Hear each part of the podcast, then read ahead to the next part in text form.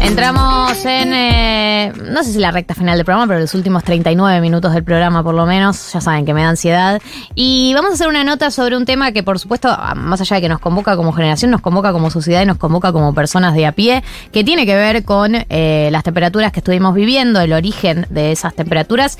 Y a mí en lo personal también eh, me, convoca la pregunta de qué nos depara el futuro. Eh, por ese motivo vamos a hablar con alguien que sepa, la verdad, porque hay muchas teorías, pero hay gente que, que sabe esto. Eh, y es Inti Bonomo, es licenciado en Ciencias Ambientales, es director de la carrera de Gestión Ambiental en UADE y es una persona que se encarga de divulgar mucho sobre esta temática y además de manera autorizada, así que queremos preguntarle, bienvenido Inti a 1990. Buenas, ¿cómo están? ¿Todo bien? Bien, ¿y vos? Muy bien, por suerte estamos acá en, en la previa de, de ir a, escuchar un poco de música ahí a, a Lola. Bueno, bien. Hoy bajó un poco el calor, por, su, por, por suerte. Por suerte, sí, porque la verdad que iba a estar terrible. Sí, sí, por suerte está bajando un poquito. Eh, Inti, vamos directo a, a la primera pregunta, algo de lo que nombrábamos recién, que es eh, las temperaturas que estuvimos viviendo estas últimas dos, tres semanas en eh, gran parte del AMBA y algunas otras eh, provincias y localidades de Argentina, ¿está directamente vinculada con el cambio climático? Sí, sí, sí, está directamente vinculada. Si nos ponemos estrictamente técnicos, habría que esperar algún estudio, por un estudio por cada ola de calor, o sea, por cada evento, que se fije si efectivamente y corrobore si tiene que ver con el cambio climático, pero esos estudios van a tardar, qué sé yo, 3, 4 años o más y probablemente no se vayan a hacer porque es muy obvio también. Eh, y cuando vos tenés la octava ola de calor en veranos que tenían una ola de calor o ninguna, es muy evidente que es el cambio climático. Eh, nada, técnicamente hay que esperar, pero, pero yo, yo ya hablo de cambio climático como algo 100% seguro. Eh, te hago una pregunta con respecto a esto, porque digo, nosotros eh, las consecuencias del cambio climático es algo que entiendo que a medida que pasen los años vamos a ver de manera cada vez eh, más presente, pero pasar de una ola de calor a ocho olas de calor, significa que para el año que viene va a haber 16, ¿cómo, cómo, está, cómo funciona? Porque siento que hubo un salto de repente, por lo menos algo de lo que a nosotros nos llama la atención, pero ¿cómo funciona esa gradualidad en eh, lo que vamos sintiendo como efecto del aumento de la temperatura en el mundo? Es una buena pregunta la que haces. Eh, Gracias. Yo, yo no esperaba, a priori no esperaba, nunca esperé este verano en 2023, digamos. O sea, aún sabiendo los efectos que se vienen y, y los modelos, no, para mí no son muy concordantes. Hay dos posibilidades. O que los modelos estén subestimando lo que viene a pasar, es decir, que los hayamos calculado mal, entre comillas, ahora si querés profundice un poco ahí, o que sea un evento dentro de la tendencia del cambio climático un evento muy poco común, es decir, que los veranos que vengan quizá tengan ola de calor, pero tengan tres o cuatro. Eh, yo me inclino más por lo primero que por lo segundo. Eh, esto tiene que ver con que los modelos que nosotros sintetizamos en, los reportes científicos, que es el IPCC como el órgano madre de todo esto, eh, son conservadores porque tienen que estar aprobados por todos los países, incluidos los petroleros, los europeos, los yanquis, digo. Entonces son reportes que suelen ser conservadores, con lo cual yo me inclino más por una subestimación que por un evento así muy extremo. O sea, para mí estamos más al horno de lo que decimos que estamos. Bueno, mucha tranquilidad me da tu respuesta, pero para esto lo estamos entrevistando, la verdad. Era para saber estos hechos y todo se va a profundizar hacia peor. Yo quiero confirmar eso. Todo esto se va a profundizar hacia peor. Más sequía, más olas de calor, más todo. Digo, ¿es probable que dentro de los próximos 10 años no sea difícil vivir en la Tierra? ¿Es muy extremo lo que estoy diciendo? No, no es muy extremo. Eh, sí, todo va a ser para peor, salvo que incluso haciendo un cambio drástico ahora, eh, los próximos 10, 20 años ya están jugados porque tarda en irse el dióxido de carbono y el metano, tarda en irse, así que es como que ya estamos jugados por los próximos 10, 20 años. Lo que podemos hacer es para modificar qué tan mal vamos a estar. Eh, y, y déjame como, a ver, porque la ola de calor, yo de vuelta, a mí también me impactó. No es que, no es que quiera dármela de científico, digamos, o de académico, pero ya tuvimos un montón de, estamos teniendo un montón de señales de que la cosa va mal. La pandemia fue una de las señales de que la cosa va muy mal, por ejemplo. Eh, digamos, nosotros sabemos que la crisis de biodiversidad, que es otra crisis asociada al cambio climático, o sea, por las mismas razones del, modelo productivo y de consumo que tenemos, eh, nos decía que iba a venir una, una pandemia de estas características con más probabilidades. Por supuesto, ahí el, contraargumento es bueno, pero en algún momento vino la, vino la gripe española, ¿no? O sea, y, mató a no sé cuánta gente, la fiebre amarilla. Pero lo que hay que tener en cuenta es que lo que hacen es, lo que nosotros predecimos es que van a aumentar en frecuencia, en intensidad y en duración. Entonces, el, uno podría pensar que esta pandemia quizá no hubiese venido si no estuviésemos en esta crisis de biodiversidad. Y así como eso tenemos varios, digamos, ¿no? O sea, tenemos el hace dos años se congeló Texas, por ejemplo, eh, se quedó sin energía Texas, que es como un desierto, ¿no? Para el que, el que no está familiarizado con la geografía de Estados Unidos, es un es como si se congele, no sé, Jujuy, ¿me entendés? Claro. Este, y, vamos teniendo señales de estos eventos.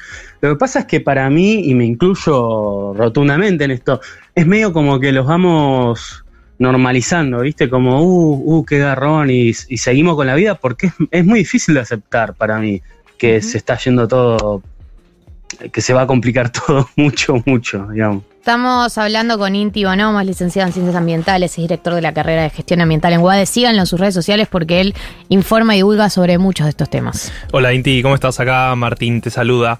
Eh, en los últimos años se hizo como mucho eco esa frase de vivir vida más vivible, ¿no? Tener vidas más vivibles. Eh, ¿Hay algo también de hacer ciudades más vivibles? Porque eh, las cosas que siempre decimos de reciclar y de militar porque los estados se hagan cargo, siento que tienen un efecto más a largo plazo. ¿Qué, qué, chances hay de que en 10 años tengamos una vida un poco mejor o no tan peor? decididamente hay como varias cuestiones de lo que dijiste. Decididamente sí podemos hacer las ciudades mucho más vivibles de lo que son hoy y mucho más preparadas para lo que se viene, digamos, para lo que estamos viendo y lo que se viene. Que en la ciudad de Buenos Aires y en las mega grandes ciudades eh, tiene que ver fundamentalmente con los espacios verdes y con cómo haces que la isla de calor disminuya y que la gente pueda eh, pasar las olas de calor en un espacio público de calidad y no encerrado en, en, en, condiciones de casi hacinamiento. Ahí estoy pensando en, las clases más sociales más bajas, digamos, ¿no? Que, digamos, no es lo mismo pasar la ola de calor en tu departamento de tres ambientes en Belgrano que, que, siendo ocho en una habitación en una villa. Este, y ahí los espacios verdes eh, son fundamentales para, para, esa, para ese bienestar y para adaptar las ciudades. Eso es fundamental, digamos. Y lo otro que me habías preguntado, ¿con qué tenía que ver? Perdona. No, no, eso, de hacer ciudades más vivibles, pero si hay algo que sea un poco más a corto plazo, porque ya lo estamos sufriendo, como... Sí, tiene que, eso tiene que, tiene que ver con eso, tiene que ver con, digamos, la, poda en la ciudad de Buenos Aires también es, medio polémica, por decirlo de una manera. Eh, hay, hay, que podar los árboles y eso es una realidad. Eh, digamos, no siempre que sale esa fotito en, en Twitter diciendo están podando un árbol, están matando un árbol, tiene, tiene digamos, es una deficiencia, están haciendo algo mal técnicamente, pero muchas veces sí, digamos, y, en plena ola de calor se cortaron árboles que, que, no, que es más difícil que sobrevivan, que le sacaste la sombra a la gente que estaba ahí, digamos. En eso, el, el, el, digamos, ninguno de los gobiernos, ni en escala nacional ni en escala de la ciudad, hacen políticas de adaptación al cambio climático, que es el término técnico, eh, acordes a lo que se viene, digamos, eso es una realidad. Inti, ¿cómo estás? Te saluda Leila Becha. Em, quería eh, hablar un poco sobre esta idea de eh, ser acreedores ambientales, ¿no? En el marco de la discusión de la deuda con el FMI y, y básicamente como trasladando un poco la discusión a nivel más geopolítico. Eh, ¿Qué hay de realidad en esto? Porque siento que a veces discutimos sobre tener recursos naturales disponibles para para explotar como si fuera una moneda de cambio viable en un mundo en el que ya medio que está todo medio explotado, ¿no es cierto? Em, ¿Hay una discusión eh, real sobre eso o simplemente estamos diciendo, bueno, debemos tantos millones de dólares y explotan nuestro litio, lo pagamos? Eh, está re bueno lo que preguntas. Es, es como súper compleja para hablar largo y tendido y, para debatirlo además. Em, Yo creo, por un lado, para mí hay, hay varias cosas. Un eje es que para mí no tenemos que caer, o sea, y yo si salgo de Argentina a una negociación internacional o me preguntan en, en- en algún panel de expertos de, de negociación de cambio climático o algo así, jamás diría lo que voy a decir. Bien. Pero puertas adentro no podemos, es como que pataleamos diciendo, perdónennos la deuda que, que- que- que ustedes nos están haciendo daño con el cambio climático.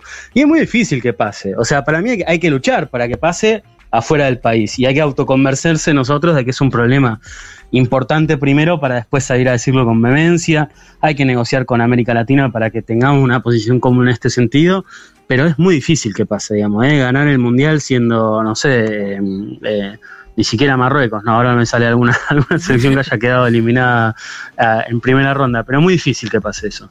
Entonces, eh, hay, hay por un lado eh, el discurso de te canjeo deuda por, por, por acciones ambientales tiene ese problema de que es muy difícil de que ocurra. O sea, en la Realpolitik se te cagan de risa de eso, digamos, ¿no? Claro. O sea, no, no, no va a suceder.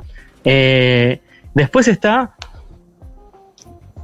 cómo nos reconfiguramos en este mundo que está cambiando, digamos, ¿no? Eh, eh, El mundo va a cambiar en términos de cuáles van a ser las energías que van a ser mayoritarias, cuáles van a ser las energías que te van a permitir incluso utilizar para mí en el corto plazo. O sea, yo, no veo descabellado que en 15, 20 años no se puede usar petróleo y gas o se puede usar bajo ciertos condicionamientos de las potencias, digamos, de los imperios. Eh, y, y ahí Argentina tiene un rol muy interesante para jugar, porque cuando hay esta- estas reconfiguraciones de tablero hay oportunidades para ocupar distintos espacios. Es muy difícil que si la cosa no cambia, un país periférico pase a ser un país central. Pero cuando hay estos cambios periféricos, si vos la jugás bien, somos, son muy pocos los países en la historia que lo han hecho, eh, tenés alguna posibilidad de meterte. Y para mí ahí en el litio hay un tema clave en eso. O sea, una, una posibilidad es decir, bueno, explotémoslo y con lo que saquemos, o sea, que explotémoslo, que vengan las multinacionales, que lo exploten y con lo que saquemos paguemos la deuda externa. Y, y es una discusión interesante, pero otra es decir, ¿cómo hago para con este recurso posicionarme como un país que no dependa de que venga una multinacional y te saque el recurso? Y para mí es mucho más interesante esa opción que lamentablemente no la veo no la veo siendo desarrollada por nadie, ni en los discursos de campaña, ni en el gobierno, ni en la oposición, digamos. Porque me parece que no hay una, una verdadera eh, agenda priorita- prioritaria ambiental, ni siquiera en términos estratégicos económicos. Es como que todavía falta que cierto porcentaje de la clase política lo considere incluso estratégico posicionarse ambientalmente para los tiempos que vienen.